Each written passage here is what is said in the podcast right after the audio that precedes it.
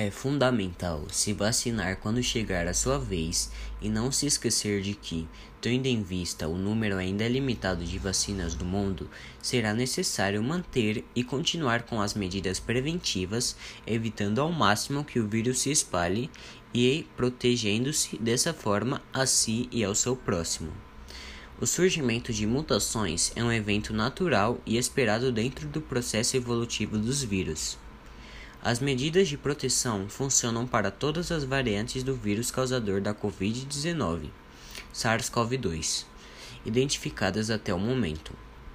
Ou seja, para proteger a si e aos outros é preciso continuar a manter o distanciamento físico, usar máscara, ter ambientes bem ventilados, evitar aglomerações, limpar as mãos e tossir com o cotovelo dobrado ou em lençol de papel.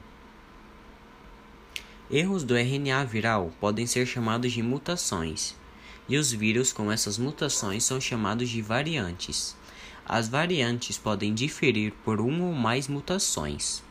Uma variante é chamada de cepa quando mostra propriedades físicas distintas. Nada mais, nada menos que uma cepa é uma variante que é construída de maneira diferente e, portanto, comporta-se de maneira inversa ao vírus original.